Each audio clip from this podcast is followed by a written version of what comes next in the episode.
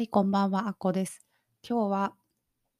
ブログを書いていたらこんな時間になりました。えっと、昨日はドタバタしていて、で、ふわっと、あ、何か音声取ろうと思って、あ、じゃあ Amazon アソシエイトのことでいいかなぐらいで音声を取り始めて、で、後からすごい反省したんですね。ああいう感じで音声を取ると、全然なんかふんわりしちゃって、何が言いたかったんだろうみたいな 感じになって、もちろん聞いている人も、なんなんだって思うし、もうこう配信している本人があれですね、もやもやしますね。なので、言うことを一つに絞るように気をつければいいかなって思いました。なので、今日は Amazon アソシエイトって何だろうっていうのを改めてお話しします。Amazon アソシエイトっていうのは、アフィリエイトになるんですけど、成果報酬型っていう形態のものになります。で、Google アドで、Google アドセンスは、クリックするともうそこで OK なんだけど、成果報酬型っていうものは、クリックをしてなおかつ、その商品をカートに入れて買うっていう手続きを取ってもらうまでは、報酬が発生しませんっていうものになります。で、Amazon アソシエイトすごく面白いんですけど、一個その紹介しているものを買ったで終わりではなく、そのリンクをクリックしてもらうと、そこから誰かのリンクを踏まない限りは、24時間有効なんですね。なので、もしもそうですね、ブログで筋トレブログとかをしている人が、うん、プロテインの紹介をして、そうですね、プロテイン、マイプロ、いろいろあるけど、B レジェン、B レジェンドって知ってますか？あそこのプロテインを一つ紹介して貼ってあったとします。で、あ、何これ？良さそうと思って、ブログを見た人がクリックをして、Amazon に入って、で、カートに入れました。ってなった時に、Amazon って他にもこれがおすすめですみたいなおすすめのものが出てきますよね。あれで、もしもそのカートに入れた人が紹介の他のものを見て、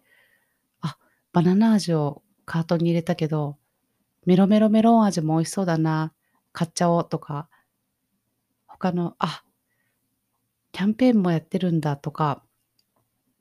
他にも欲しいものがあって、カートに入れれば、それが24時間以内であれば、報酬になります。これってすごく面白いですよね。っていう感じです。これでなんとなく Amazon アソシエイトを分かってもらえたでしょうかこれが伝えたかったんです、昨日。で、一つにしようってさっき言ったくせに、全然今4分も経っていなくてびっくりしています。えっ、ー、と、そうですね。私はブログに今、Google AdSense と Amazon アソシエイト両方